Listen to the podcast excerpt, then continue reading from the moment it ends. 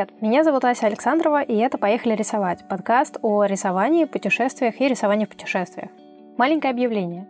Я решила, что попробую делать выпуски подкаста не еженедельно, а раз в две недели. Дело в том, что короткие выпуски у меня все равно не получаются, да и не хочется сильно сокращать разговоры, а создание одного длинного выпуска в сумме с монтажом, сценарием и всем остальным занимает примерно целый рабочий день. В общем, публикации будут регулярными, но более редкими. И я очень надеюсь, что это поможет мне чуть больше спать и чуть меньше переживать о том, что я опять чего-то не успеваю. Надеюсь, это не слишком вас расстроит. А в этом выпуске у меня в гостях художница Анна Лобач, она же Ан Самолет. Аня живет сейчас в Беларуси, рисует классные скетчи, профессионально делает роспись стен. У нас в студии, например, красовалась ее роспись. Занимается керамикой, и все это выглядит очень красиво и узнаваемо. Но главная тема подкаста — это путешествие на велосипедах по Нидерландам, в которое они с мужем ездили в прошлом году. Помимо вдохновляющих историй, в выпуске будут также лайфхаки, которые пригодятся любому путешественнику даже без велосипеда или даже без скетчбука, если такие бывают. Выпуск, как обычно, будет длинный, так что порисуйте хорошенько, пока слушаете. Аня, привет. Привет, привет. Расскажи, пожалуйста, про себя на данный момент, потому что я понимаю, что долго рассказывать про себя это может быть сложно. Вот на данный момент что происходит? Ну что, я, мне кажется, художник в творческом отпуске. Э, сижу у себя в деревне, пытаюсь что-то рисовать новое. Еще я пошла на курсы по иллюстратору, вот, и пытаюсь забороть эту программу наконец-то. Очень рандомно выбрала курсы, но пока, в принципе, нравится немножко отстаю по домашним заданиям. И мне кажется, у меня первый раз в жизни настоящее лето в деревне. Я какой-то незакрытый гештальт, все прелести, ягоды, природа, комары, осы, какие-то мыши, все, все в комплексе. Что, все прелестно. Да, все прелести деревенской жизни. Ага, а если немного расширить, от чего творческий отпуск? Что ты делаешь вне деревни? Я весной перестала брать какие-либо заказы вообще на иллюстрацию. Ну, на роспись стен они сами отпали, потому что, собственно, коронавирус, будь он не ладен. Вот. Потом, что еще у меня было? Ну, меловая роспись — это сезонная работа в Новый год. Ну, в общем, я просто прекратила брать все коммерческие заказы на иллюстрацию и на какой-то вообще художественной штуки. И стала делать только то, что мне хочется. Доделала, ну, закрыла, естественно, все проекты, которые были. И сейчас просто пытаюсь понять вообще на самом деле, что мне нравится, потому что я все время распыляюсь, у меня и вышивка, и керамика, и стены, и иллюстрация, и как-то кажется, что я везде не доделываю, ну, не дожимаю так, чтобы э, конвертировать это успешно в деньги. Везде по чуть-чуть. Мне нравится менять деятельность, собственно. Но это и классно менять деятельность туда-сюда. Но, наверное, стоит на что-то посильнее надавить, и я вот сейчас пытаюсь понять, на что. И вообще, возможно, стоит наконец-то не бояться иллюстратора и просто иллюстратором зарабатывать деньги, векторной этой иллюстрации. Все остальное так и продолжать делать просто для себя, не в коммерческих масштабах. Давай вернемся еще больше назад. А, Давай. Расскажи, как так получилось, что ты начала рисовать и, в частности, путешествовать и рисовать? Ну, рисовать начала я с детства. Две художественные школы, художественный вуз. Не художественный вуз, но тем не менее там были художественные дисциплины. Вот, поэтому, ну, потому что папа рисовал, и он как бы всегда это поддерживал мне. Он наверняка мне подкидывал карандаши, там вот это все. Он поддерживал мне эту деятельность, поэтому я и начала рисовать. Типа случайно лежат ну, карандаши. Типа того, да. Я не успела как бы понять сама, люблю ли я рисовать или нет. И я как бы оказалась в ситуации, когда рисовать было логично, ну просто само собой разумеющийся mm-hmm. факт. Ага. Вот. А рисовать в путешествиях я начала в универе я начала делать скетчи, ну, просто вот наброски. Там же всем всегда надо было сдавать какое-то неимоверное количество набросков, типа там, не знаю, 100 штук за пленэр или там что-нибудь еще такое. И всех это дико бесило, а я в какой-то момент почувствовала прямо кайф от этого и все время рисовала на парах своих одногруппников, людей – вошла во вкус, потом, значит, опять все затихло. Э, я очень любила рисовать что-то из головы, ну, выдумывать какие-то штуки. А когда переехала в Москву, вообще все творчество во мне потухло, потому что мне было... Ну, я что-то уставала, и вообще и как-то не было, не до творчества, в общем, было. И чтобы как-то обратно начать рисовать, я стала рисовать зарисовки того, что вижу. Ну, просто гуляла по Москве, рисовала какие-нибудь там архитектуру, еще что-то такое, и постепенно втянулась. Вот, и, в принципе, там, ну, раз в неделю я точно хоть что-то рисовала блокноте с натуры. Вот. И, соответственно, когда я поехала в путешествие, поняла, что, в принципе, скетч очень классная тема, чтобы хорошо запомнить какое-то место. Потому что ты сидишь в одном месте, долго смотришь на объект, ты его там изучаешь, ты чувствуешь запахи, звуки. Ну, то есть фотография это прям секунда, и ты пошел дальше. А когда ты сидишь и рисуешь на одном месте, ты успеваешь очень хорошо разглядеть и запомнить место, объекты. То есть ты рисуешь в основном с натуры, да, полностью? Или начинаешь с натуры, заканчиваешь потом? Как а, ну, я, конечно, в самом идеальном варианте я старалась, э, особенно раньше, рисовать все с натуры. Но потом поняла, что это все-таки слишком долго времени, и там попутчики не всегда выдерживают это. Вот. И там, ну, просто... Попутчики, да, это ну, сложный момент. Конечно, это прям больная тема. Вот. И, в принципе, мне самой как бы нравилось, что вот я закончила до конца на натуре, все там цвета, там что-то классненько там получилось. Но потом я поняла, что, во-первых, не хочется таскать с собой очень много инструментов, и поэтому я стала брать с собой как минимум линер какой-то любимый в тот момент и блокнот.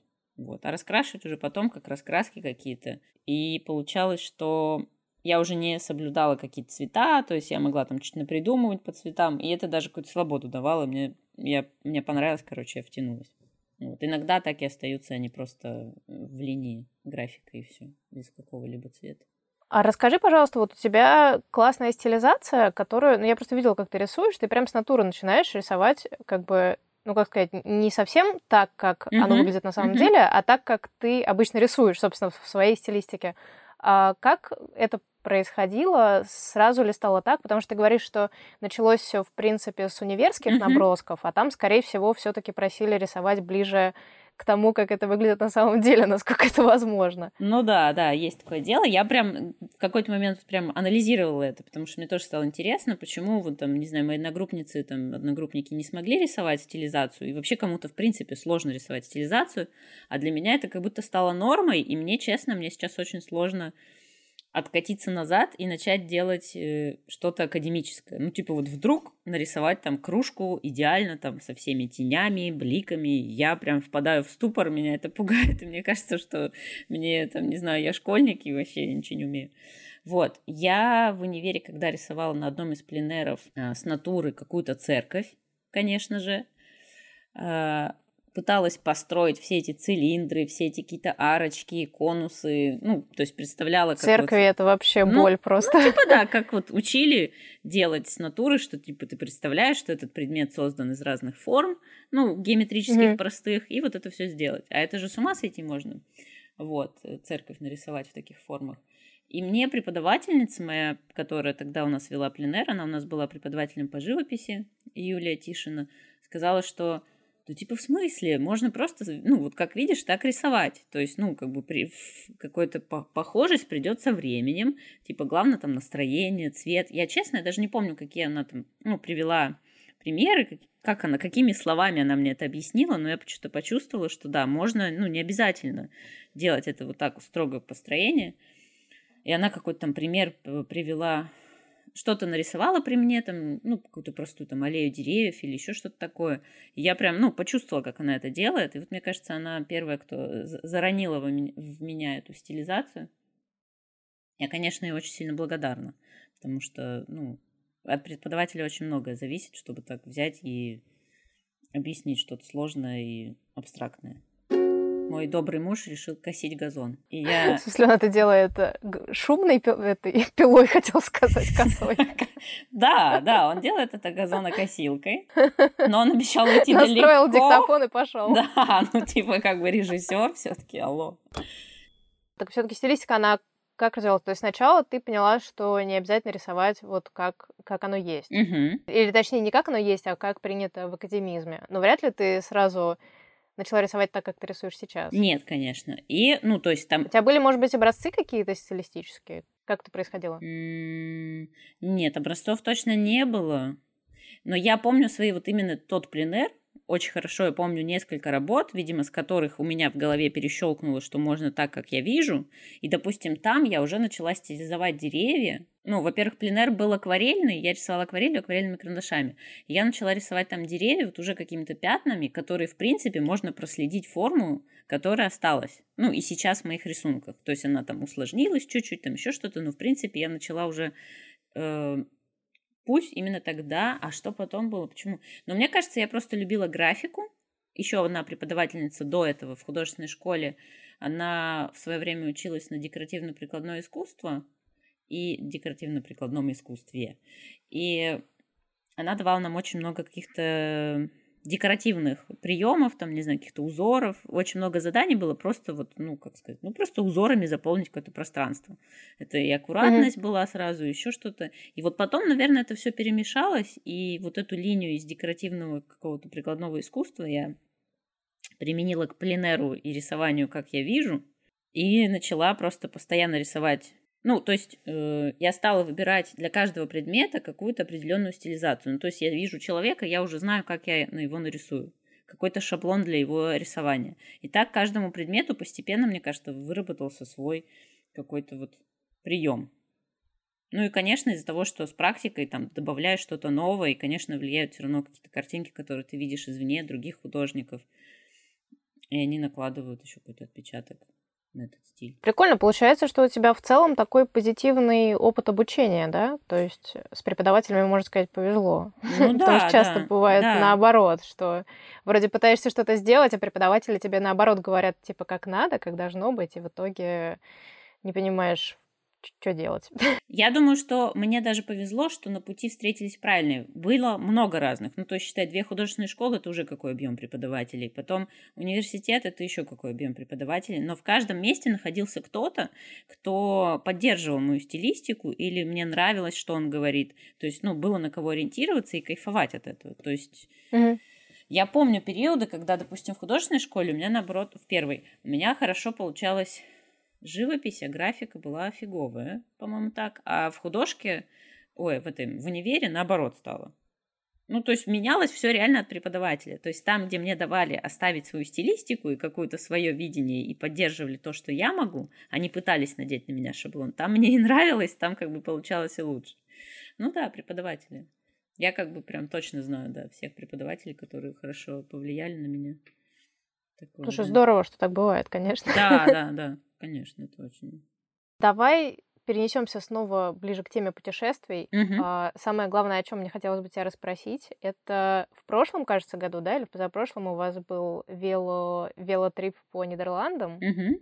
В прошлом году. В прошлом, ага. Я вообще, у меня есть корыстная цель этих расспросов, потому что я сама очень мечтаю о подобной штуке. Я в Нидерландах никогда не была, но мне кажется, что мне там должно понравиться.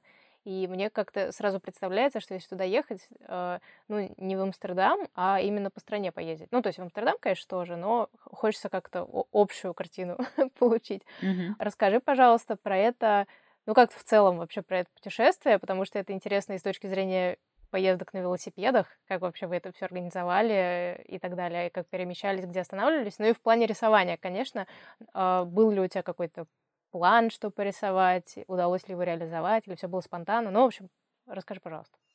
Ну, во-первых, да, это было в прошлом году. Э, мы ездили с середины мая до середины июня. Мы ездили месяц. Ну, вообще идея это была не моя, это придумал мой муж.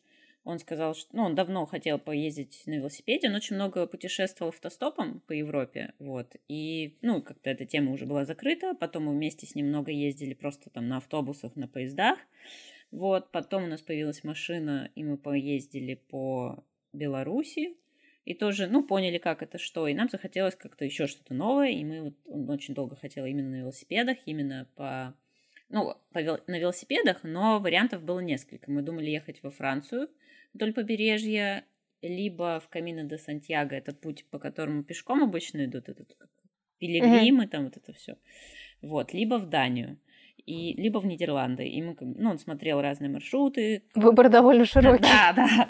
Но он, он всегда очень заранее, какие-то такие вещи он планирует заранее, он получает удовольствие уже от того, что планирует. Это, знаешь, мне напоминает, типа, вот эти вопросы, типа, куда вы в первую очередь поедете, когда уже пандемия закончится, может быть, поехать. Так, так, ну я, значит, хочу в Португалию и, или в Грузию, или, или, или в Берлин, короче. Ну да. Вот. И, собственно говоря, он, когда планирует, он все это на Google картах отсматривает, весь этот маршрут, а куда лучше заехать, что посмотреть, примерно по деньгам начинает прицениваться, как доехать, что такое. Ну и вот, короче, как-то каким-то вот таким путем.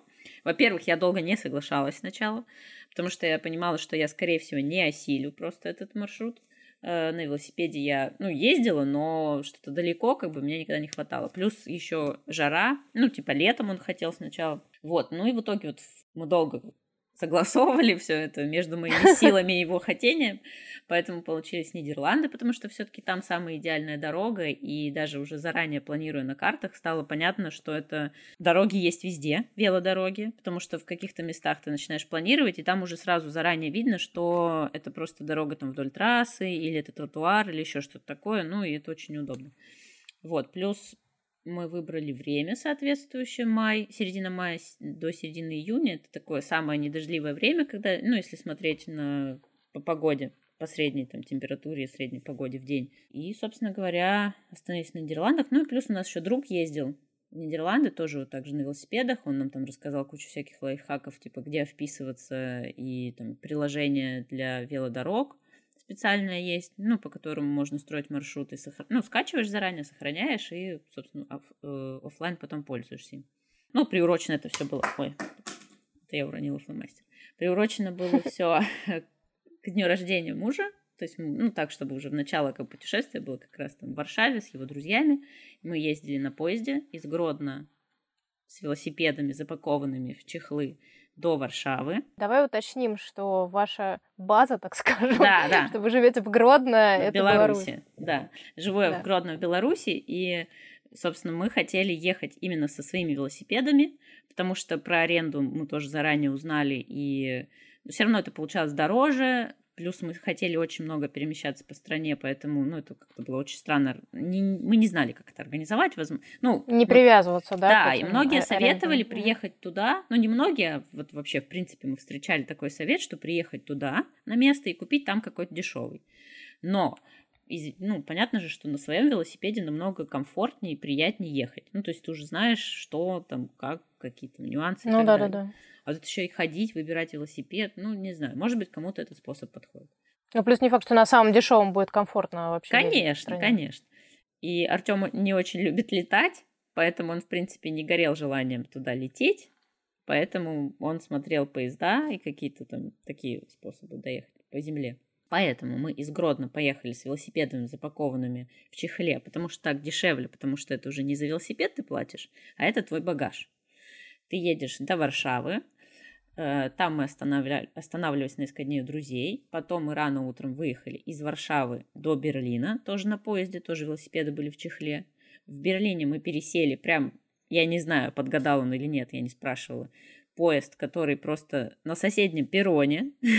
Я не знаю, можно ли это подгадать. Ну, то есть мы просто перенесли велосипед на соседний перрон.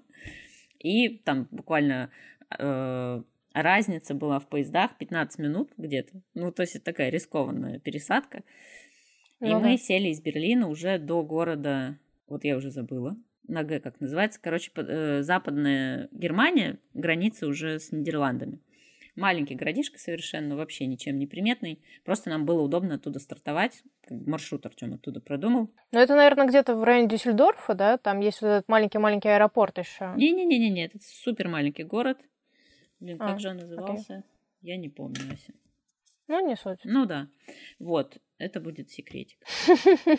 А чтобы узнать название города, Да, вы должны подписаться на, моем, на мой инстаграм. потому что там это наверняка где-то написано. Конечно, да. Хотя ты знаешь, я пока была в Нидерландах, я вообще не делала никаких постов. Я делала кучу сторис, ну, то есть я прям каждый вечер там что-то выкладывала, рассказывала, но на посты у меня не хватало сил. Я думала, что когда вернусь, я расскажу про поездку в Инстаграме, ну, в каких-то постах, потому что реально впечатлений куча было. Но я приехала домой и целый месяц вообще не пользовалась Инстаграмом. Ни посты, ни сторис, все, я типа, у меня был какой-то детокс, незапланированный. Слушай, я тебя такое. понимаю хорошо, у меня тоже куча неопубликованных путешествий. То есть и рисунки есть, и рассказы есть, а что-то... Ну, точнее, вот действительно, да, в путешествии хватает только на сторис, Мгм. а когда приезжаешь, думаешь, ну, сейчас я все вот дорисую, то, что нарисовать, запощу, а уже как-то неинтересно. Ну да, неинтересно. Нет, это, ты как будто пережил уже. Ты в моменте хорошо, да, да, ты да. был в моменте. Вот это, кстати, хороший, на мой взгляд, показатель, что ты был в моменте. Ты реально наслаждался вот этой вот этим атмосферой, там, не знаю, местом, временем, людьми, с которыми ты там тусовался. Потому что, вот, допустим, опять-таки мой муж, он, когда приезжает, он начинает очень много всего монтировать. Ну, из, он режиссер и, собственно, сам тоже умеет монтировать. Он начинает монтировать всякие видосы из, из путешествия, там, заливать их на Shutterstock, еще что-то. И он начинает смотреть и говорит, вау, мы были в таком классном месте, как-то я не успела оценить это место когда мы были там. И я такая, блин, ну типа надо иногда переставать снимать и просто быть вместе в этом месте. Наслаждаться. Ну, да. Вот, ну и, собственно говоря, что? Мы приехали в маленький город, и дальше мы вписывались... На букву «Г». Да. Да, боже мой, ну такой простой, ладно. И мы вписывались по каучсерфингу, потом мы вписывались, ну, вообще на протяжении всего пути мы пользовались каучсерфингом.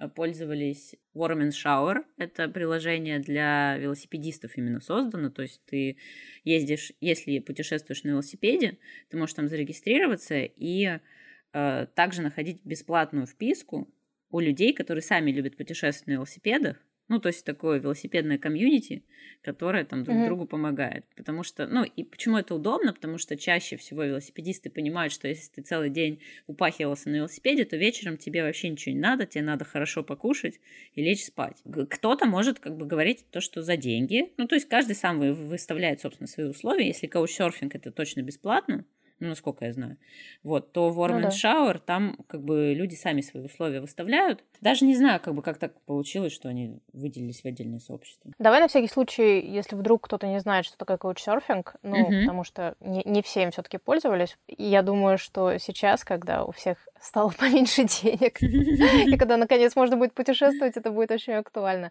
В общем, это такой сайт, можно сказать, социальная сеть, couchsurfing.org, Суть в том, что да, вы можете искать себе бесплатные места, где остановиться по всему миру. То есть люди, которые сами путешествуют и которым нравится принимать у гостей, они там размещают свои Uh, ну, как профили, да, ну, свои страницы, ну, грубо да. говоря, где описывают, uh, ну, рассказывают про себя, показывают фотки, рассказывают, какие у них условия жилья, какие есть нюансы, специфика и так далее, и вы можете им написать, а, оставить реквест, и, соответственно, они, если у них будет возможность, они вам ответят, и вы сможете классно потусоваться с местными, или, может быть, они, ну, не местные, но тоже вот живут в том месте, куда вы э, едете. В общем, это очень классный вариант. Я сама много путешествовала по каучсерфингу, в основном по Европе, и это действительно всегда какой-то очень интересный опыт, потому что, ну, то есть это не сравнить вообще с проживанием в гостинице, то есть ты реально общаешься с людьми, и даже для интровертов типа меня это все равно клево, потому что, ну, это гораздо более интересно, в общем. Ну, я могу добавить, что я тоже, да, интроверт, но для меня первый опыт каучсерфинга был в Норвегии, и он был страшно неприятный и неуютный. Мы останавливались mm. у девочки, у которой было очень некомфортно дома. Понятно, что как бы выбирать... А, там какая-то история с собакой, да? Да, вообще. Она оставила свою собаку нам, чтобы мы с ней погуляли. Я не против, я очень люблю собак. Но собака оказалась Джек Рассел Терьер, и он был очень... Э, ему не хватало внимания, поэтому он был дикий, разогнанный, и, в общем, ну, ой, это было очень неприятно, вот. А в Нидерландах, наоборот, как бы весь опыт каучсерфинга был супер положительный. Ну, то есть все вписки mm-hmm. наши бесплатные по этим двум э, сайтам, и Couchsurfing, и Warm Shower. Warm Shower единственное супер древний интерфейс, это, по-моему, даже сайт, а не приложение, потому что всеми вписками во время путешествия занимался муж. Я планирую заранее все вписки, ну, то есть там броню квартиры на букинге, на Airbnb, а он уже, если вот... Мы как вообще разделили, если структурировать? Вот у нас было эти два сайта, то есть бесплатные вписки и платные вписки. И мы э, выбрали несколько дней и забронировали квартиры чтобы точно знать, что в этот день мы ночуем там. А несколько дней мы оставили без э, того, ну, без каких-то конкретных мест, то есть решили, по, э, решили решать по ходу. Вот. И, собственно говоря, вот, которые заранее в списке я все бронировала, а то, что по ходу Артем сам переписывался и договаривался с людьми, что вот мы едем, мы будем там-то, можно ли у вас остановиться. Иногда мы там за три дня, допустим, понимали, где мы примерно будем, и заранее списывались с людьми, искали, где можно вписаться.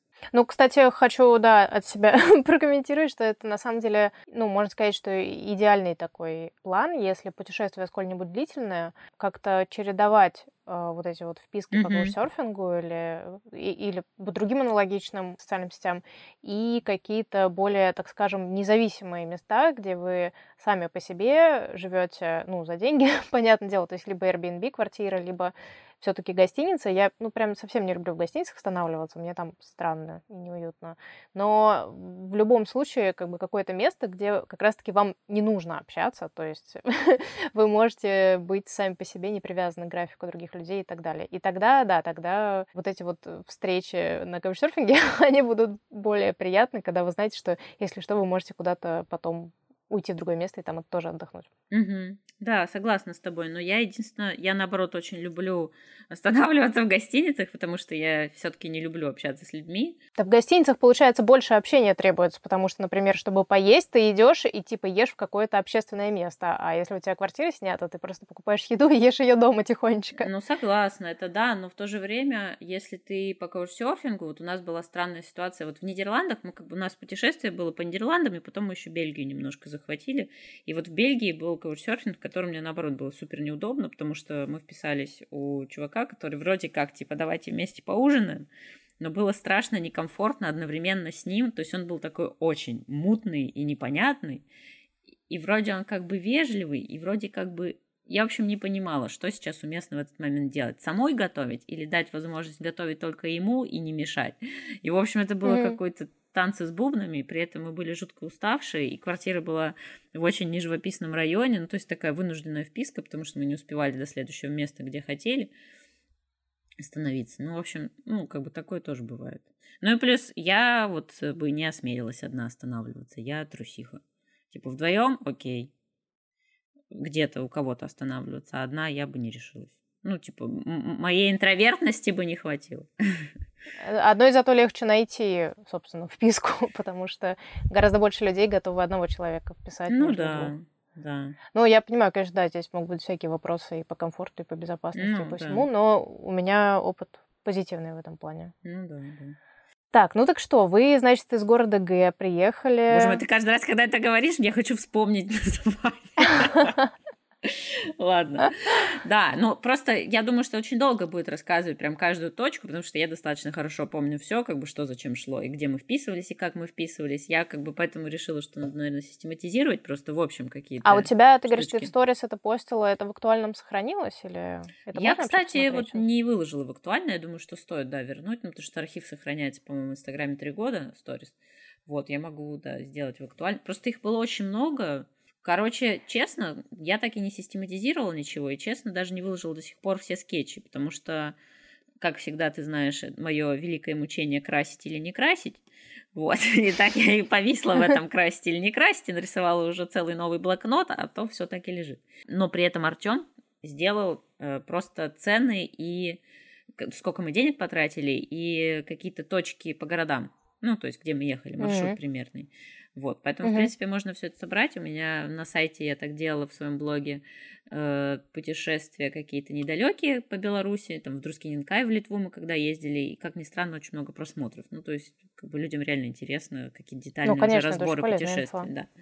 Просто mm-hmm. вот мне, на самом деле, они не очень сильно помогают, какие детальные разборы других людей. То есть я люблю пользоваться какими-то базовыми штуками, там, картами, э, этими вот, где бронировать жилье, билеты, вот такие вещи, да, я люблю, классные сервисы. Но это может помочь, мне кажется, если это совсем какое-то незнакомое направление. Да, вот вру, когда мы ехали в Норвегию, нам это очень сильно помогло, потому что мы читали отзывы других людей, потому что в Норвегии с какими-то сервисами покупки билетов или там сервис бронирования жилья в каких-то очень маленьких городишках, там, ну, как-то, на мой взгляд, не сильно развиты, хотя, как бы, мы, естественно, все искали на английском. Ну, вот у меня так было было с Грузией, когда в самый первый раз э, я ехала в Грузию, и это было четыре, кажется, уже года назад, сейчас не вспомню.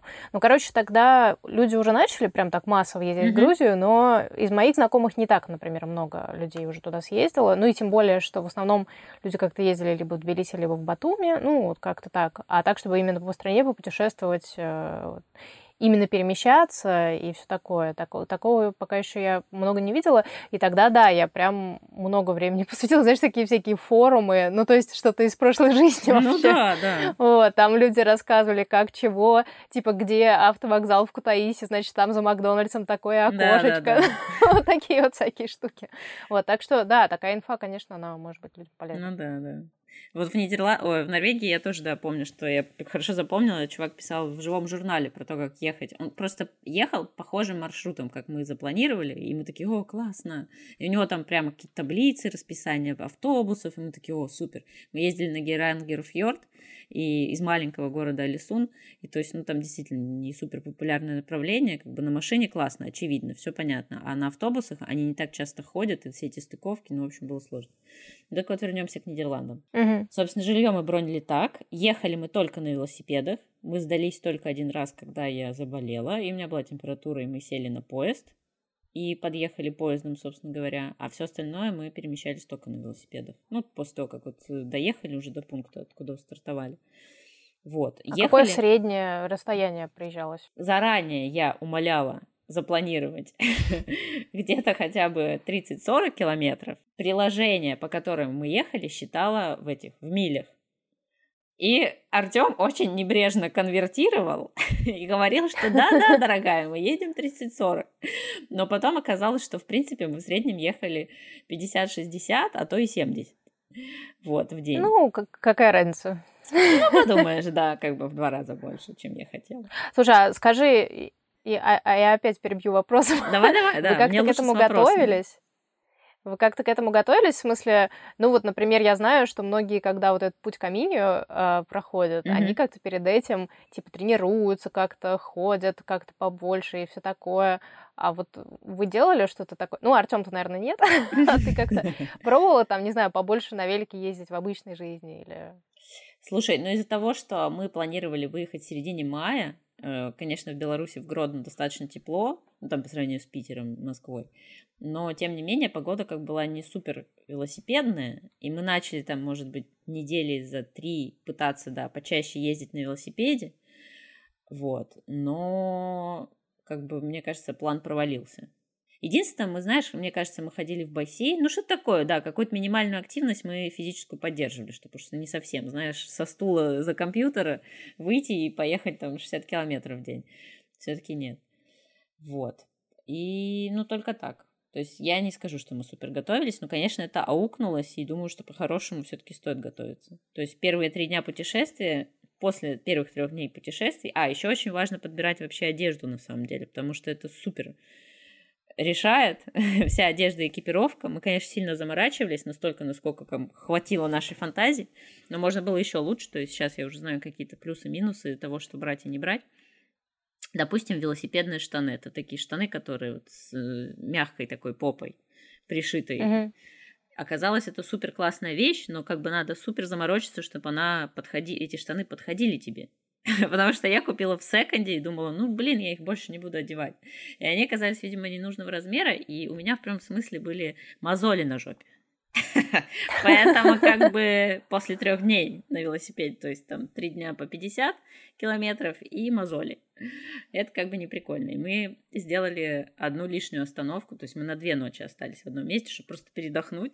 Потому что, конечно, такой mm-hmm. стресс-тест для организма. Вот, немножко это, конечно, нехорошо. Готовьтесь лучше. А что еще из такого важного? Лишние вещи как бы сколько мы не читали, сколько нам все не говорили велопутешественники, что каждая лишняя вещь вам аукнется, я как бы урезала все, там, косметику, сменную одежду по максимуму, и все равно оказались лишние вещи, которые там по итогу я как бы за время всего путешествия понимала, что я пользуюсь ей крайне редко, там, выбросить я не могу, допустим, ну, вещь ценная какая-то. Но, ну, короче, надо очень тщательно думать про то, что... Ну, это в любом путешествии всегда да, так, да. что есть какие-то вещи, которые ты даже не достаешь из рюкзака, но, конечно, здесь это более критично. А вы были с рюкзаками или у вас были вот эти велосумки, которые на заднее Мы взяли, а, ну, я хотела вставить, что на машине мы берем с собой даже подушки и одеяло. Типа, ну мы можем все это, мы забиваем тачку до отказа. Вот. А, мы, э, да, у нас были с собой рюкзаки, что тоже ошибка. Надо все засовывать только в велосумки. Вот только То, что на велосипеде, на спине вообще ничего не должно быть. Меня даже бесила потом поясная сумка. Я убирала все с себя по максимуму, навешивала на велик, потому что спина очень потеет, устает. Ну, это как бы ухудшает качество вообще путешествия, ты не так кайфуешь. У нас мы одну велосумку попросили у подруги, другая у нас была, но она очень фиговая была, и это тоже ошибка. И в, в процессе путешествия мы купили другую потому что в Нидерландах с этим проблем нет, можно смело заходить в какой-то секонд и за какие-то приличные деньги купить нормальную, хорошую, крепкую сумку, которую пользуются сами нидерландцы. А у них там на каждом велосипеде по велосумке, их никто не отцепляет, все как бы чаще всего так и оставляют их просто на улице весят. А, а они по объему получаются как, в принципе, нормальный рюкзак, да? Я думаю, что это э, рюкзак где-то литров 40, да, точно получается такая вот велосумка, может даже побольше. Плюс мы покупали заранее белорусского производителя сумки на руль, такие сосиски длинные, которые можно закрепить на руль или вдоль рамы, ну там уже кому как удобно. Маленькие какие-то сумочки тоже удобно, когда на руле, допустим, куда убрать телефон. Но тоже надо тестировать заранее. Я вот, которую купила, она оказалась на магнитной кнопке, и все-таки при падении э, телефон вылетал. Он как бы вылетал очень мягко, ну, то есть не, не выскакивало как-то резко в процессе полета, но, тем не менее, можно было его разбить. В общем, всякие... Же при падении, при падении тебя с велосипеда? Слава богу, я с велосипедом не падала. Велосипед, если а. заваливался, допустим, а, там, от веса сумок, там что-то такое вот, он не, не на Понятно. скорости, просто такой тык. Да, я, кстати, фу -фу, -фу я ни разу не упала. Артем один раз немножко завалился, у него сумки тяжелее были. Вот. Mm. И что? Короче, все эти приколюхи из веломагазинов очень правильные вещи. Опять-таки, всякие ключи, сменные эти, боже мой, камеры. Все это классно с собой иметь и классно самому уметь поменять. Вот. Но опять-таки в Нидерландах с этим проблем нет, можно где-то найти веломастерскую. А что ты взяла с собой порисовать, и насколько это отличалось от твоего привычного набора, который ты с собой берешь? Я взяла, в принципе, то, что и обычно. Но я взяла два блокнота, потому что я, у меня один блокнот заканчивался, то есть там половина была уже э, изрисована, но я намеренно взяла блокнот, в котором уже есть рисунки, потому что я понимала, что мы будем вписываться по каучсерфингу где-то и общаться с местными. Я очень хотела показывать свои рисунки, потому что сам себя не порекламируешь, никто тебя не порекламирует. Вот. да. И один я взяла чистый блокнот. Э, он такой, знаешь, как книжка, не книжка, а... Ну, в общем, он разворачивается в одну страницу, знаешь, как бесконечный, бесконечная картинка такая получается. А, ну гармошка. Гармошкой, да, вот. Это ага. русское слово гармошка, да. Он был чистый, я планировала, то есть там в нем как бы какие-то пункты, э, разные точки путешествия нарисовать, чтобы это все соединялось в одно путешествие. В принципе, получилось, там не хватает только в начале двух дней, которые, конечно же, я думала, приеду, дорисую, и что я не дорисовала. Вот. Возможно, я поговорю с тобой и дорисую такие это, потому что на самом деле картинки очень классные получились, мне самой очень нравится. Ну, есть какое-то там настроение, которое было у меня в путешествии. Я брала, значит, два блокнота, линеры и немножко цветных фломастеров и немножко цветных карандашей.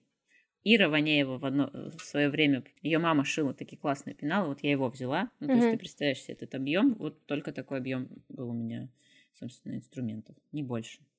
Ну, потому что это и так достаточно много для велопутешествия, где там я брала все миниатюры крема, кремов, там, шампуней и так далее. Ну да, видимо, тут еще удобно то, что ты и в обычной жизни не супер много с собой да, да, да, берешь да. огромные палитры акварели на 72 цвета и так далее. Или чемодан маркеров. Да, ну то есть это уже, опять-таки, до этого мы очень много путешествовали, просто с рюкзаками там на автобусах, на поездах, и это уже ограничивало меня в материалах, поэтому, в принципе, я понимаю там свои любимые цвета, плюс я немножко прикидываю заранее, Э, что я буду рисовать, ну, то есть, что меня будет окружать, там, не знаю, эти красные дома, э, природа зеленая, там, ну, и какие цвета уже, соответственно, путешествую беру. Либо просто иногда по настроению кидаю какой-то ограниченный набор фломастеров и такая, ну, вот такой вызов ограничиться и вот попытаться в эти цвета уложиться. Типа, что получится? Как-то так. Так, ну и возвращаясь к путешествию. Да. Спроси меня что-нибудь конкретное, потому что я не могу, у меня там много очень надстроек. Uh, ну, скажем так, когда я сама думаю о подобном формате путешествия, типа вот на велике поехать и, и порисовать заодно, у меня вот как-то в голове кажется, что либо ездить на велике, либо ездить и рисовать, потому что езда на велосипеде сильно утомляет, и в итоге как бы ощущение, что ничего не хочется. С другой стороны, я понимаю, что если я буду ехать на велике, то с большей вероятностью я по пути встречу больше каких-то интересных мест, которые, ну, ну, иначе бы мне не встретились, потому что они находятся, например, где-то между городами или какие-то малюсенькие деревни mm-hmm. или что-нибудь еще. Вот. И, и я понимаю, что вот меня бы, скорее всего, вот это разрывало. И, скорее всего, возможно, в итоге я бы выбрала ехать все-таки не на велике, а ехать э, общественным транспортом но как бы с тем, чтобы побольше порисовать. В общем, как э, насколько то, то, о чем я сейчас говорю, близко к реальности. Слушай, ну на самом деле все, как всегда, решает П-планирование, потому что ты заранее должен для себя точно понять, сколько ты можешь в день реально проехать, так, чтобы не упахаться. Плюс ты должен, ну, понимать, где ты примерно останавливаешься, ну и, допустим, не знаю, планировать днем вот час выделить себе на обед и порисовать и, ну, и выполнять это просто, и все. То есть, ну, как бы для, решить для себя, сколько ты времени готов ехать, сколько времени готов рисовать, и просто это заложить заранее в день. И, ну... Да, с небольшим люфтом, что кто-то, кто будет считать ваш маршрут, будет добавлять туда. Да, да, есть. Но как бы мне повезло, потому что мой муж очень сильно любит, как я рисую, он очень уважает это дело, и он готов там мириться с тем, что вот сейчас мы встрянем, и тут будем сидеть там полтора часа, потому что мне что-то сильно понравилось. Ага. Поэтому как бы мы делали на это скидку.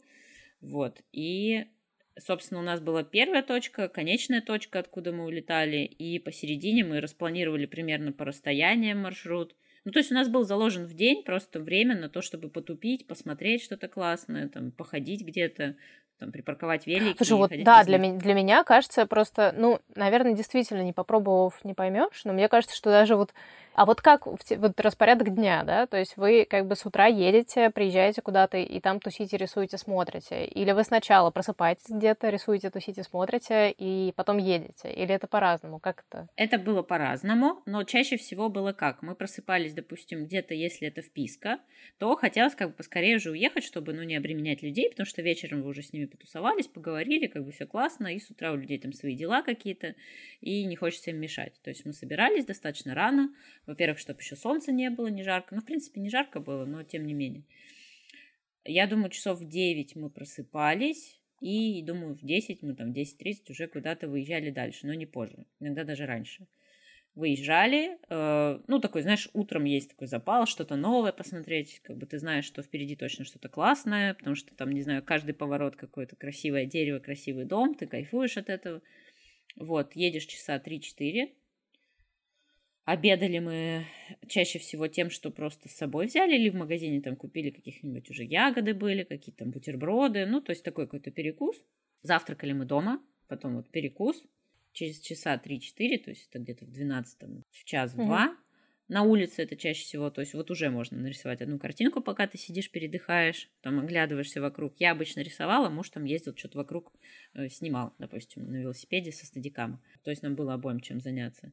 Потом мы снова ехали часов до 6, до 7, до следующей вписки. Кидали там велосипеды, вещи и шли куда-то в город или где вот мы остановились, чтобы прогуляться, ну, оглядеться. И там за ужином где-то в кафе я могла нарисовать еще одну картинку. Вот, ну и, собственно, возвращались домой уже спать, и все опять по кругу. Ну, то есть это такой, наверное, среднестатистический у нас день. Иногда мы останавливались где-то на два дня в одном месте. Тогда целый день, как бы уже в свободном режиме, мы ходили, гуляли, там останавливалась, где мне что нравилось. Иногда сами вписки были очень красивыми, и я там с удовольствием рисовала. То есть, ну, в принципе, место для рисования там по ходу дела найти можно где угодно. Главное, чтобы если вы сами по отдельности, один человек вот едет в путешествие, то надо супер рассчитывать на свои силы там и не... Ну, не знаю, если ты можешь ехать вот 15 километров в день, ну, не надо думать, что ты проедешь больше. Прям вот так и рассчитывать. А имеет смысл вообще ехать вот такое велопутешествие, если ты можешь проехать 15 километров в день? На 100 метров в день. Не, 15 километров. А, 15 километров? 100 метров. Такая Но это очень долго будет. Слушай, ну, можно же разные маршруты выбрать. Мы просто сделали так, что мы проехали с запада, ой, с востока на запад э, Нидерланды и спустились вниз э, в Бельгию. Ну, то есть, как бы у нас была цель через страну проехать всю и доехать до моря. То есть мы доехали до моря и спустились вниз в Бельгию туда, чуть пониже, э, южнее. Можно же решить, что вы просто прилетаете, приезжаете конкретно до какого-то города и там катаетесь, там маленький небольшой круг по, по ближайшим маленьким городочкам там, и деревням, и все. Ну да, просто я имею в виду, что если представлять себе Россию, ну или Беларусь, Ой, нет. 15 километров это вообще, ну типа до магазина доехать. Нет, понимаешь, там просто в Нидерландах, на мой взгляд, там каждые 15 километров будут классными. Вот так я скажу, по моим ощущениям. Mm. То есть там вы найдете, что рисовать каждые 15 километров, плюс вы приехали, оставили велосипед, пошли гулять там в этом месте. Но между городами, конечно, все-таки там по 30, по 40 километров хотя бы. Потому что, ну, масштаб другой. Для России это, конечно, вообще ничто и смешно. Я прекрасно понимаю, да. Поэтому я говорю, что сложно представить. Это знаешь, как у меня кто-то из европейцев ко мне приезжал как раз вот по каучсерфингу, и спрашивали меня, ну вот куда можно из Питера съездить, mm-hmm. так чтобы недалеко, вот здесь вот э, в округе какие-то еще города. Я говорю, ну вот Псков, например. Они говорят, сколько туда ехать? Я говорю, ну километров 400. В 400 километров это типа через две страны проехать. Ну да. Так что да. Ну да, тут надо немножко перестроиться, но все-таки из-за того, что я как бы все масштабы понимаю, потому что я из России, там в Ижевске там 750 тысяч это уже гигантский город для Европы, а для России это как бы, ну да, он там не самый последний в рейтинге, но тем не менее. Там я жила в Москве, тоже масштаб представляю, и дорог, и расстояний. Беларусь все-таки уже компактней, то есть у меня уже даже здесь меня ломало, что типа в смысле там мне казалось, что куда ни поедь, ты упрешься в границу в Беларуси. То вот в Нидерландах ты уже на велосипеде куда ни поедь, ты упрешься в границу, в принципе, как бы по моим ощущениям. Так что на машине мне было бы там скучно в Нидерландах. Потому что мы бы быстро ну да, слишком на машине доезжали. надо сразу всю Европу брать. Да, да. То есть, ну, это как-то... Мы на машине ездили, вот когда ты едешь там через Польшу, Чехию, в Германию, вот это круто. Ну, тебе хватает этого масштаба какого-то, там, почувствуешь ты в дороге. А на велосипеде в Нидерландах ты как раз-таки чувствуешь, что ты куда-то переместился, что-то поменялось, но при этом ты на велосипеде. На велосипеде же круто, ты каждый там кирпич видишь, не знаю, там любой дорожный знак, там собака мимо пробежала, там забор классный. Ой, какие красивые овечки, давай остановимся, посмотрим. Это же очень Да, да, хотел сказать, ой, корова. Ну, это, это вообще, потому что они там идеально чистые, они такие просто. Иногда мне казалось, можно я буду вот как эта овечка жить здесь и все. Возьмите меня, я буду овечкой. Потому что они ухоженные все, у них такие идеальные заборчики. Но интересно, что вот на велосипеде, наверное, на машине я бы этого не почувствовала так, а на велосипеде прямо я видела, как меняется страна внутри. То есть, казалось бы, она маленькая, и что там, ну, одинаковое. Нет.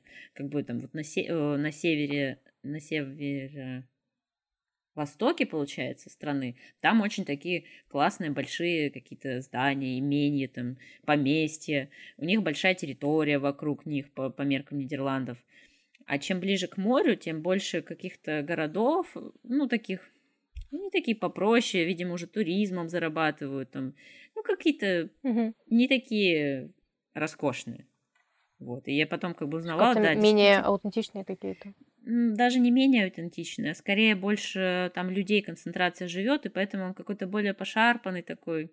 Ну, как, не знаю, там в Питере Петергоф, это вот роскошь такая. Вот как бы в Нидерландах вот тоже встречаются какие-то замки на северо-востоке. Я потом выясняла, почему так, потому что вся жизнь, да, была сконцентрирована все равно ближе к морю, к портам, а вот эти далекие типа имения в этой стране выкупали какие-то богатые люди просто, чтобы туда поехать на охоту. Ну, то есть, как бы они могли себе позволить туда так далеко уехать и жить так в отдалении, им хватало денег там на пропитание и прочее, то есть, ну, всякие такие штучки. Вот, и это очень интересно разглядывать в стране, когда ты едешь. Или, допустим, там есть регион, который называется Зеландия. Никогда об этом не знала.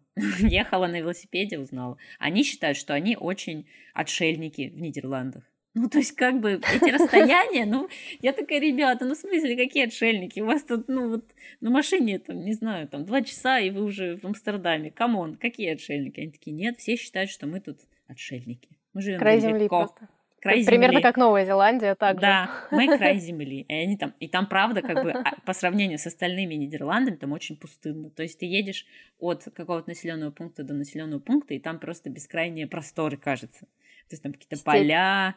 Нет, там вообще, кстати, нет дикой природы. То есть вся природа, вся земля кому-то принадлежит. Там нет таких, mm. пон- такого понятия дикая природа. Все деревья, которые там посажены, это посажены людьми. То есть там не было леса. Вы считали? Ну, считали наверняка, сколько в итоге вы километров проехали? Общие? Слушай, не знаю, наверное, Артем считал, но у меня как-то меня цифра в день больше интересовала, сколько мы проехали. А дней сколько у вас было? Ну, наверное, дней в пути, дней 20, наверное, было. В целом вообще все путешествие это где-то месяц, да, получается? Да, да, да. То есть дней 10 мы как бы получились вот повторные какие-то стоянки, либо там на один день мы где-то остановились, а остальное мы все время ехали. Вот. Ну и самое меньшее, как бы реально, mm-hmm. наверное, 30 километров. Ну, то есть не в милях там, а реально 30 километров. И самое большее был день, когда мы, наверное, ну, не знаю, 80, может, 70-80 проехали километров. Ну, то есть в среднем полтинник, да? Ну, да, да, да, я думаю, что так. Ну, это получается тысяча километров, что ли? Ну, 50 на 20 это тысяча? Ну да, если так по карте, в принципе, представить, я думаю, что вполне там так как бы Слушай, а вот так, если представить, это не очень-то далеко. Тогда, ну, то есть, да. Я имею в виду, что это, ну, как Питер до Москвы и еще немножко. Ну, типа не немножко, но еще, еще ну, сколько. Но это же много дней, то есть как бы. Ну да, да, я, я поняла, поняла. Прикольно. Ну, то есть, э, действительно, страна маленькая. Да, да. Но мы вот в этом году хотели поехать э, вокруг прямо Нидерландов. Есть маршрут, и даже есть такой сайт, на котором э, ты должен выложить все фотографии с чекпоинтов каких-то вокруг Нидерландов. То есть есть прямо маршрут, угу. на котором есть какие-то точки, с которыми надо сфотографироваться, выложить на этот сайт, и тебе дают какую-то грамоту, что ты проехал весь маршрут. И мы хотели так поехать, да. Но что? Ну, как этот паспорт пилигримов, да, типа, да, да, да, да, да. ну, то есть такая же какая-то милота. Вот, но ничего не получилось, потому что коронавирус. Ну вот это как раз был мой вопрос, да, в плане того, что есть ли желание повторить Очень есть. подобное. То есть, видимо, видимо, да. Сильно есть. Вот даже я, совершенно неспортивный человек, ненавидящий уставать, я так никогда не кайфовала. Просто потому, что на велосипеде, вот когда я представляю ехать на велосипеде, раньше представляла, то есть это кочки, это бордюры, это какие-то машины, это какие-то собаки за тобой бегут, что-то тебе все время неудобно, не знаю, там ветер, еще что-то, то тут ты, когда едешь на велосипеде, у тебя настолько идеальная дорога, что даже я, супер параноик там и, не знаю, и неуверенный в себе человек, перестала смотреть практически на дорогу. Ты смотришь по сторонам. Я могла там снимать на телефон, э, рулить одной рукой, снимать на телефон, потому что все продумано под велосипедистов. Там, по-моему, с каких-то там, не знаю, 80-х годов в правительстве очень сильно велодвижение, ну, велоактивисты. То есть они прямо уже в правительстве, mm-hmm. и они эту сильную очень тему всю контролируют, и там никаких бордюров, там настолько все идеально сделано, что это супер гладкая поверхность. Вот у меня, например, такой эффект был, когда я первый раз поехала в Польшу, я вернулась обратно в Гродно и стала запинаться за бордюры. Потому что даже в Польше, когда идешь, ты перестаешь смотреть под ноги, что ты запнешься обо что-то. Mm-hmm. Я реально, то есть я как бы не утрирую, я запиналась, потому что я включила такую же опцию, что типа классно, можно идти смотреть по сторонам. Вот, а вернулась и все опять. И вот, и плюс еще в, Гро... это, в Нидерландах очень велоразметка вся, очень понятная и доступная все светофоры и велоразметка, им, э, как-то, как разметка на дорогах, короче, подстроена под велосипедиста. То есть у тебя не возникает вопроса, а как я должен вот на этом перекрестке поступить? То есть куда мне деться? Как я должен переехать эту дорогу? Или кого я тут должен пропустить? Все очень наглядно. То есть ты как бы интуитивно очень быстро понимаешь, куда ехать, куда поворачивать, где тебе надо нажать кнопку, чтобы переехать. Твой отдельный светофор для велосипедистов почти всегда на больших дорогах есть. То есть он срабатывает только для велосипедистов. Отдельно для пешеходов, отдельно для велосипедистов и отдельно для машин подножки для велосипедистов, когда ты подъезжаешь к светофору. То есть у тебя всегда есть подножка. Ого. Ну, не всегда, но часто на больших дорогах там или где долгий светофор, у тебя подножечка есть такая. И поручень. Ты можешь рученькой так опереться и не слазить с велосипеда. Прелесть какая. Да. А когда ты с сумками, это супер актуально. Потому что сумки, ну, смещают центр тяжести велосипеда, и он как бы становится тяжелее, неповоротливее и так далее. Ну да, я вот сейчас так думаю, что, наверное, большая часть утомленности, которая у меня возникает, когда я по городу езжу, ну вот даже те же 15 километров проезжаю, это связано, помимо прочего, еще и с тем, что просто ситуация стрессовая дорожная. Конечно. И, ну, как бы все время смотришь, так, этот поворачивает, этот подрезает. Ну, то есть, в общем, все время какой-то такой момент, что ты готовишься к худшему. Конечно. И от этого тоже, конечно, устаешь. А в Нидерландах ты полноценный член э, этого дорожного движения. Все с тобой считаются, причем ты в приоритете всегда. На, во всех местах ты в приоритете, даже у пешеходов. То есть все пропускают велосипедистов, и пешеходы, и автомобили. Мы, допустим, э, есть такое правило, когда в, ну, я не знаю, как бы влияет ли величина города, но, скорее всего, да, в небольших городах, если ты едешь по узкой дороге в городе, по двухполосной такой, однополосной, правильно говорить, что в одну сторону одна полоса и в другую одна полоса, то ты можешь вдвоем, если вы едете на велосипеде, вы можете занять всю полосу как машина.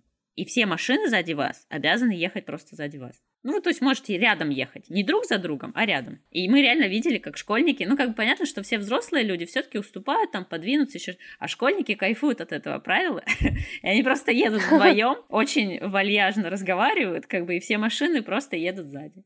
И никто даже, как бы, там, строго на них не посмотрит, потому что имеют право. Давай э, немножко, чтобы вот эту историю сейчас э, резюмировать. Uh-huh. Вот если, допустим, какой-то человек, который никогда не был в Нидерландах, типа я, uh-huh. например, вот, и он соберется туда ехать, а, но, допустим, без, без велосипеда, uh-huh. а просто своим ходом, ну, точнее, как своим ходом, э, точнее, это велосипед получается больше своим ходом. Ну, короче, не, не завися от вот этих вот маршрутов какие места обязательно стоит посмотреть, включить в маршрут, чтобы получить представление о стране и удовольствие получить и порисовать в том числе. Ну, естественно, из того, где ты была. Сразу вспоминается Утрехт, потому что это э, для меня как будто бы Питер в России. То есть вот Москва это для жизни, для работы, там, для движа какого-то, а Питер такой немножко все-таки на релаксе. И вот точно так же Утрехт это такой вот город, где живут только местные, там очень мало туристов, при этом там все те же самые каналы, э, все эти красивые здания, как в Амстердаме, но и туристов нет. То есть ты реально погружаешься вот в среду местных. Мы реально там русских Блин, слушай, я в последнее время так часто слышу про Утрехт, что мне кажется, что скоро да, он реально будет как ну... Амстердам, потому что все будут такие, а, ну Амстердам типа не круто, там шумно, много людей, туристы, все такое, поедем в Утрехт. И в итоге, в конце концов, просто все в Утрехте. Не исключено. Также часто бывает с какими-то местами, когда как бы акцент смещается куда-то, и все такие просекают фишку и начинают туда ехать. Ну, тогда я рада, что я успела туда приехать, когда еще были... не был турист. Плюс мы останавливались... Не было мейнстримом. Да-да-да. Плюс мы останавливались у местных, и они как... Ну, мы почувствовали эту атмосферу, то есть мы с ними прокатились по городу, что пообщались, ночевали у них дома тоже бесплатно, они там ужин, завтрак, все красиво, то есть, ну, мне очень хорошо было в этом городе. А потом любая ферма, то есть вот ищите забукить, забукить, забукить, так говорят, не знаю. Э, Забукируйте. Ну, короче, да. Забронируйте. Забронируйте. Как это по-русски? Да. Забронируйте где-нибудь э, жилье на ферме. Это прям тоже супер опыт, потому что... То есть можно прям в букинге, да, найти Да, да, реально. Комнаты сдают. Да, это не проблема. Или в букинге, или в Airbnb. Э, мы останавливались два раза, по-моему, два раза. Ну, неважно. Короче, это супер атмосферно, потому что на самом деле половина страны это реально вот фермы, какие-то фермеры, которые там люди, которые живут за городом. Это обязательно там будут какие-то овечки, какие-то ослики, лошадки, там вот это вот вся прелесть, все эти поля аккуратненькие, маленькие, там можно погулять вокруг фермы, пообщаться с этими местными жителями. То есть вот это простые люди будут, ну, которыми вот можно пообщаться и узнать, чем они вообще живут. Не знаю, я супер кайфанула. И мне кажется, это как бы в любом вообще регионе можно найти ферму и кайфануть от этого. Такой какой-то прям отдельный пункт надо в путешествии делать. Да, это, это интересно. А туда как вообще люди попадают, если они не на велик? Это вопрос. Вот это вопрос. Я тоже об этом подумала, потому что на самом деле я ничего не знаю про транспорт внутри Нидерландов. Кроме там в, Амстер... mm-hmm. в Амстердаме метро и, не знаю, и трамваи какие-нибудь. Ну, понятно, городской. Вообще не знаю, да. Ну, то есть я как бы мы вообще этот вопрос не узнавали. Электрички мы как-то смотрели один раз, мы хотели сдаться, потому что мы ехали, и нам встречный ветер фигачил очень сильный. Да, ветер бывает очень сильный в Нидерландах, просто дикий. Даже не у моря, ну просто он горизонтальный. И как бы я в таком сильном ветре никогда не ехала, и мы очень сильно устали, и хотели уже сдаться и подъехать тоже электричкой, посмотрели цены, такие, нет, спасибо, мы поедем дальше. Мы сможем. Мы потерпим. Да, мы потерпим. Вот, я уже не помню точные цены, что-то типа там 15 евро с человека, и еще сколько-то за велосипеды. Ну, короче, что-то такое как бы уже кусалась эта цена для нас. Угу. При этом хочу сказать вот про еду в магазинах, в Лидле в каком-нибудь супермаркете большом, это вообще, ну, меня цены не пугали ни разу. Мне они казались совершенно нормальными. Понятно, что в Польше будет дешевле намного, ну, если Европу смотреть. Но, короче, там свежесть ягод каких-нибудь или овощей вполне компенсирует какую-то чуть завышенную цену. Короче, мы всегда затаривались, нормально ели. В кафешках, да, конечно, подороже, но есть всегда кебаб, его никто не отменял, и он всегда там тоже с нормальной какой-то ценой. Какие-то местные штуки мы не ели, какие-то там оригинальные. Даже селедку я там не ела, все меня спрашивают. Нет, я не ела. Я не люблю экспериментировать с едой. А что еще из мест? Еще, как ни странно, но это тоже на любителя, оказалось, что есть такой заповедник э, около моря уже. Блин, я тоже уже не помню, как он называется. Ну, короче говоря, там такая пустыня. В общем, я не ожидала, что, в принципе, в Нидерландах есть такая местность, где просто будет куча песка, э, какая-то такая растительность пустынная, и там э, прямо в свободном выгуле... есть... Как дюны какие-то? Да, да, да. Там есть в свободном выгуле лошади, в свободном вот просто... Они, ты просто едешь мимо них. И эти, не буйволы, а вот я не помню, как они тоже правильно называются, но с рогами с такими красивыми ребята. То есть, ну, и это как бы немножко пугает, потому что ты едешь, но они рано утром и поздно вечером, когда все-таки уже поменьше людей, ходят так вот свободно, поближе к людям. Там достаточно большая территория. Они не чей-то скот, они просто там тусят. Да, живут. это типа дикие животные, которым вот выделили заповедную зону, чтобы они могли жить угу. вот, вот так, в своей как бы родной стихии. И это такие маленькие там стада, которые сами по себе перемещаются, когда как бы ажиотаж и люди днем, они все-таки чуть-чуть поглубже уходят куда-то. Но при этом там нет заграждения, то есть ты можешь туда дойти, если упороться. Но по тротуарам чаще всего все ездят, ходят, поэтому вот рядом с тротуарами, с тротуарами их нет. А рано утром они вот эти животные выходят, и ты такой, ого, вот, это очень впечатляет, конечно. Тоже такое место. Но там очень жарко. То есть, когда солнечная погода, это прям дикое пекло, и ты такой в шоке, что ты в Нидерландах в каком-то диком пекле в мае. Вот, и на море очень... Как просто в, в Эмиратах где-то. Да, да, ты такой, в смысле? Я вообще, я не подписывался на какой-то дикий юг, тут что это такое?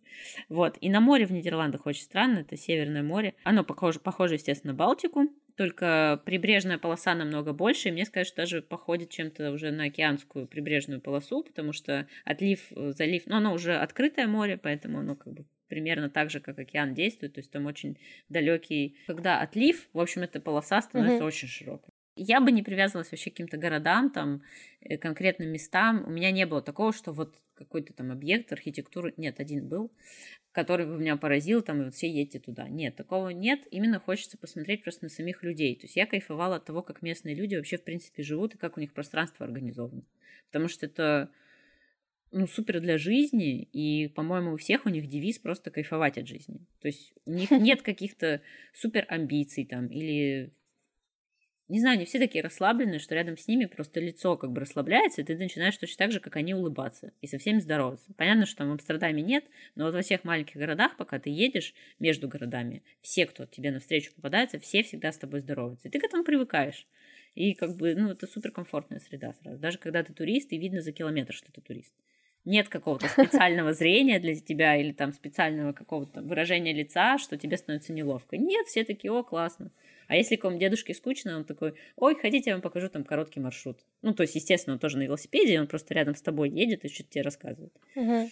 Вот. А в кемпинге обязательно еще стоит остановиться, потому что вот для меня кемпинг это был всегда какая-то туристическая тема, мне казалось. То есть вот так много я останавливалась в Норвегии в кемпинге, еще где-то вроде бы, но не часто я там бывала, а в Нидерландах мы очень часто останавливались в кемпингах, то есть там где-то 15 евро за ночь э, за двоих со своей палаткой мы ездили. А, у вас еще палатка с собой да, была? Да, у нас еще палатка с собой была, но это... О, ну, это...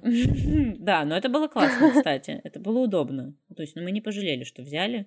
У нас была палатка, спальник и даже два коврика. Вот коврики — это отстой.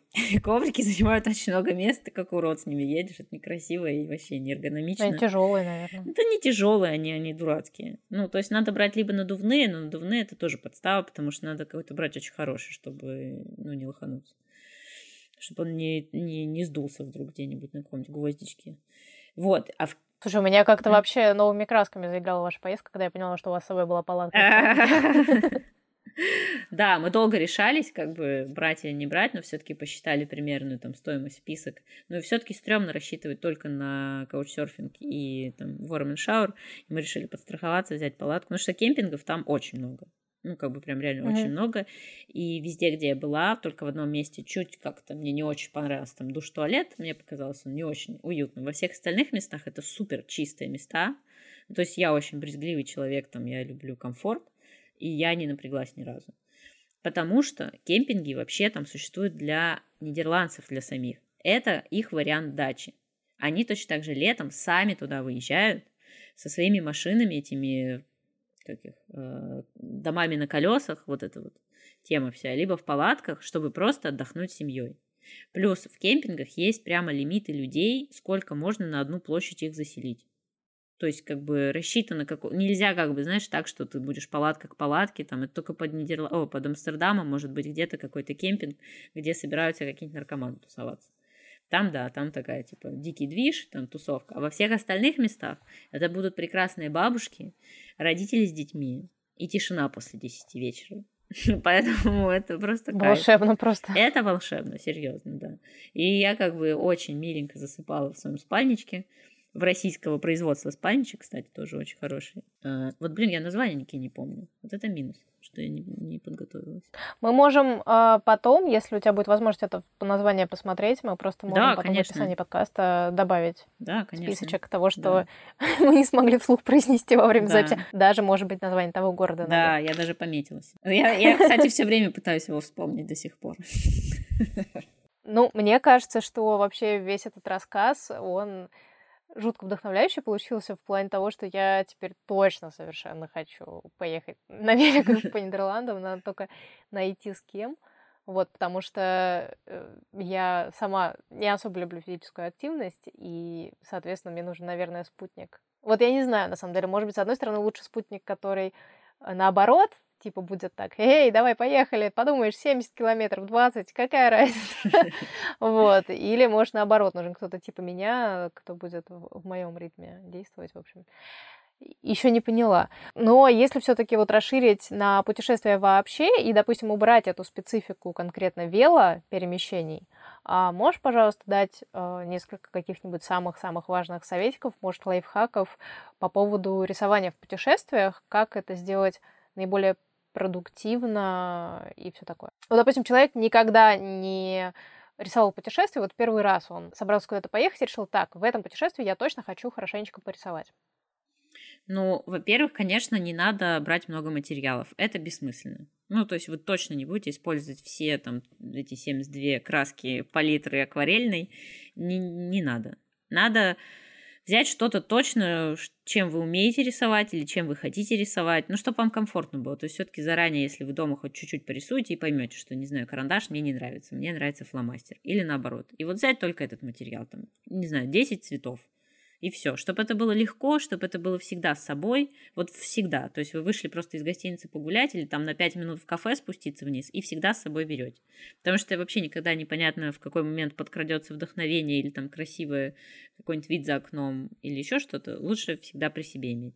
Вот. Ну и блокнот тоже. Не надо брать супер амбициозно тяжелый и большой, потому что, ну, всегда кажется, что нарисуешь намного больше, а ну, на деле получается меньше. Я еще не встречала никого, кто сказал, у меня закончился блокнот, я очень расстроился, что не взял свой любимый блокнот. Вот. Ни разу не слышала такого. Я тоже. Вот. И, ну и плюс, вы ж не в вакууме, можно, если что, докупить, если прям сильно припрет какое-то там вдохновение на акварель или на акварельную бумагу или еще что-нибудь такое. Это даже будет интересно. Это даже прикольно, Конечно. это в какой-то такой, да, квест превращается, Да. типа, а что здесь продается, что Да, можно купить. да. Прийти, посмотреть эти художественные магазины, это отдельное вообще тоже приключение. Рисую я обычно, когда ем какой-нибудь там обед, ужин. На завтрак нет, у меня не хватает сил, я просто завтракаю. вот, а обед и ужин я обычно э, параллельно еще рисую, стараюсь рисовать, и поэтому я выбираю какие-нибудь красивые места. Если я рисую в городе, то какие-нибудь э, скамейки, с которых классный вид, там что-нибудь там перекусить, если просто бутербродом на ходу. Вот. А если в кафе, то я прям заморачиваюсь, чтобы из кафе был или вид красивый, или в кафе было что-то классное. Ну и, соответственно, такая хожу еще по кафе, выбираю место себе, чтобы красивый обзор был. Ну, то есть не обязательно какое-то крутое кафе должно быть, что там, там интерьер какой-то классный. Нет, из него может быть видно что-то прикольное. И, конечно же, надо выбирать, ну, какой-то, я не знаю, я смотрю на атмосферу в кафе, чтобы я бы там сидела долго, и мне было не стрёмно, что я там, не знаю, пью один кофе полчаса или еще что-то такое. Ну, то есть как-то мне сразу уже интуитивно понятно. Тут типа все сидят и отдыхают, или здесь все приходят, быстро едят и уходят, и будет видно, что ты тут такой сидишь долго, и официанты какие-то все нервные, и все будут на тебя обращать внимание. Ну, в общем, такое. И забрали у тебя уже всю посуду. Да, да, и ты такой сидишь, забрали. и к тебе уже подходит новый официант, который говорит, вы что-нибудь заказываете. Ну, короче, такое тоже бывало. Просто другая пришла. Да, да, стремновато. Я один раз так сидела в кафе, но в Нидерландах тоже в этой поездке, на углу дома э, кафешка была, то есть там такие видовые окна были, и в обе стороны дома, раз на углу. Я сидела на улице, на скамеечке, тоже что-то попила кофе, мы с Артем сидели, Артем куда-то уехал еще покататься, а я рисовала магазин напротив, через канал, э, магазин с сырами, с сыром. И я что-то долго, я заморочилась, там было очень много деталей, и я вижу, что картинка классная получается, я не хочу уходить, я хочу ее дорисовать, и уже чувствую, что как бы тут один раз, второй раз, но единственное, я про себя... Дышит в спину. Да-да-да, но я такая, я в Нидерландах, тут тебя точно никто вообще не потревожит, ты тут никому как бы, ну, не мешаешь, никто как бы тут так себя вести не будет. Ну и правда, как бы никто ничего вообще ни разу не сказал мне. Вот, но смешно оказалось, что магазин, который рисовал, это чуть ли не там какая-то сыроварня, в которой придумали сыр Эдам, потому что город Эдам назывался. Вообще. Прикольно, то есть случайно получилось такое ну, историческое да, место. да, да, то есть я рисовала просто потому, что кафешка удачно оказалась с красивым видом, и мы там залипли, такой городок маленький, вообще кайфово был. Очень хорошо запомнил это место. Слушай, а у тебя был опыт совместных путешествий с попутчиками, которые не рисуют, не снимают видосы и вообще ничего такого не делают, и им нечем заняться, когда ты сидишь рисуешь? Ну, я еще, мне очень нравится параллельно разговаривать. То есть я не скажу, что я прям в длительное путешествие куда-то ездила с такими попутчиками, но вот просто когда я встречаюсь со своими друзьями где-то в кафе, в городе, там, я очень легко могу параллельно рисовать и говорить. То есть как бы я и слушаю при этом тоже внимательно. То есть я могу рисовать, человек мне что-то рассказывает, я параллельно рисую. Поэтому, в принципе, я могу подстроиться под ситуацию. Ну и у меня нет такого, что, там, не знаю, я ставлю себе жесткие рамки, что я обязательно должна каждый день рисовать там три картинки. И хоть кровь из носу, и все терпите меня, и там, и, не знаю, я буду упираться. Нет. Поэтому как бы я такая... Пытаюсь себе представить просто эту картину. Ну, типа... Официанты выгоняют, друзья выгоняют. У меня рамки, дедлайн. Нет, поэтому как бы, ну, надо стараться быть гибче. Конечно, даже и там с Артем у нас было такое, что типа я там еще хочу что-то порисовать, он такой, ну я поехал, я говорю, нет, мне тут некомфортно одной, посиди еще немножко. Ну, в общем, такое бывает, конечно, немножко ты прогибаешься. Ну и обязательно, конечно, всегда надо фотографировать место. Прям когда садитесь, сразу сфотографировали, начали рисовать, чтобы не забыть потом, чтобы, не знаю, там свет не поменялся, если вам важно, или чтобы человек не ушел, который там в кадре красиво сидит, что-нибудь такое. Да, э, это важно. Но мне еще бывает э, полезнее фоткать, когда я уже начала рисовать и уже разобралась, что конкретно я здесь рисую, А, какие да. детали меня интересуют, вот уже, уже в процессе. Ну, хотя да, если людей дело касается, это Мгм. тоже важный такой лайфхак, что если хочется порисовать людей, и они в какой-то позе сидят интересные, и страшно, что они уйдут, поменяют позу и все такое, то ну, мне кажется, нет ничего зазорного в том, чтобы их сфоткать, и чтобы потом в случае чего было к чему вернуться. И еще для меня, допустим, очень удобно как раз по поводу бесед каких-то и рисования. Э, Я английский, я очень плохо говорю, но практически все понимаю. А Артем хорошо говорит, ну и понимает, соответственно. Поэтому, когда мы, допустим, на вписках на каких-то общались, ты как бы, когда рисуешь что-то, ты уже не сидишь как дурачок и молчишь такой, смотришь в стенку или потопив взор. И людям кажется, что, ну и не кажется, они видят, что ты занят. То есть ты вроде как рядом, ты с ними. Ой, это вообще на все случаи жизни удобно. Это чудесно, да. То есть тебе может Просто ты тусишь, все, все, все тусят, ты как бы с людьми, но на самом деле я очень занят, видите, у меня Да, важное творческое да, дело. да.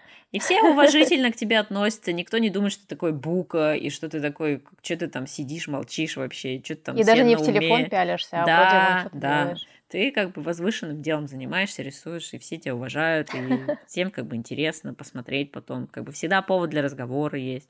Это, это очень удобное занятие, благородное, чтобы припрятаться в компании. Поэтому в каучерфинге Да, как он тоже самое срабатывает. Ну и в кафе тоже, кстати, очень часто какие-то официанты тоже видят, что ты рисуешь, у них нет вопросов. Ну, типа, все нормально. Ну, человек занят, почему нет, пускай рисует. Как бы кто-то работает, сидит за компьютером, их же тоже не трогают. Всем понятно, что человек работает. Он пришел, чтобы работать, он будет заказывать там одно кофе в час. Мне кажется, что после этого разговора нужно просто срочно бежать и брать билеты в Нидерланды или в какую-то другую страну, накачивать колеса на велосипеде. К сожалению, прямо сейчас это сделать невозможно, но я думаю, что одно из ближайших путешествий, которые я все-таки смогу сделать, когда, когда можно будет путешествовать, это будет что-то такого формата. Вот, я в общем, всем желаю, чтобы поскорее мы могли начать путешествовать и ездить в те места, куда хочется съездить, куда пока не получается, потому что границы закрыты еще. Вот, ладно, спасибо тебе большое за рассказ, очень вдохновляющий и, что важно, мне кажется, с большим количеством деталей, которые могут людям помочь спланировать свое путешествие. Спасибо тебе, что дала возможность опять повспоминать, потому что это очень мои любимые воспоминания, я очень хочу поехать снова, поэтому я всем на каждом шагу рассказываю об этом, и если кому-то что-то будет еще интересно конкретно узнать, могут смело мне писать я поделюсь. А, ну отлично. Инфой. контактики, да, да будут а, в описании, так что да. пользуйтесь, Аня сама предложила. Да, ну я очень люблю эту поездку, хочу снова. Нидерланды очень. Да, кстати, страна. по поводу Инстаграма, прямо сейчас э, Аня, ну, как она уже говорила в начале, живет на хуторе в таком ну, деревенском, да, деревенский дом. Да, да, назвать. да, он деревенский дом. У нее там есть большая собака, которая вроде бы не ее, но как будто бы уже ее. Уже моя. Уже, да. Это просто к тому, что там каждый день есть какие-то сторис про деревенские приключения. Всем рекомендую, короче. Ладно, пока. Давай, спасибо большое, Ася. Пока-пока. Спасибо тебе, пока. Спасибо, что послушали до конца наш длинный выпуск. Ссылки на все сервисы, которые мы упоминали в подкасте, фирму Спальника и даже название того города на Г есть в описании. Если вы порисовали во время прослушивания, обязательно отметьте меня и Аню. Подкаст «Поехали рисовать» совсем новенький, и ему очень нужны оценки и отзывы. Пожалуйста, потыкайте в звездочки и напишите, как вам все происходящее, если ваше приложение для подкастов это позволяет. Ну и повторю, что мне очень-очень приятно получать отзывы в личные сообщения и упоминания в сторис. Спасибо, пока!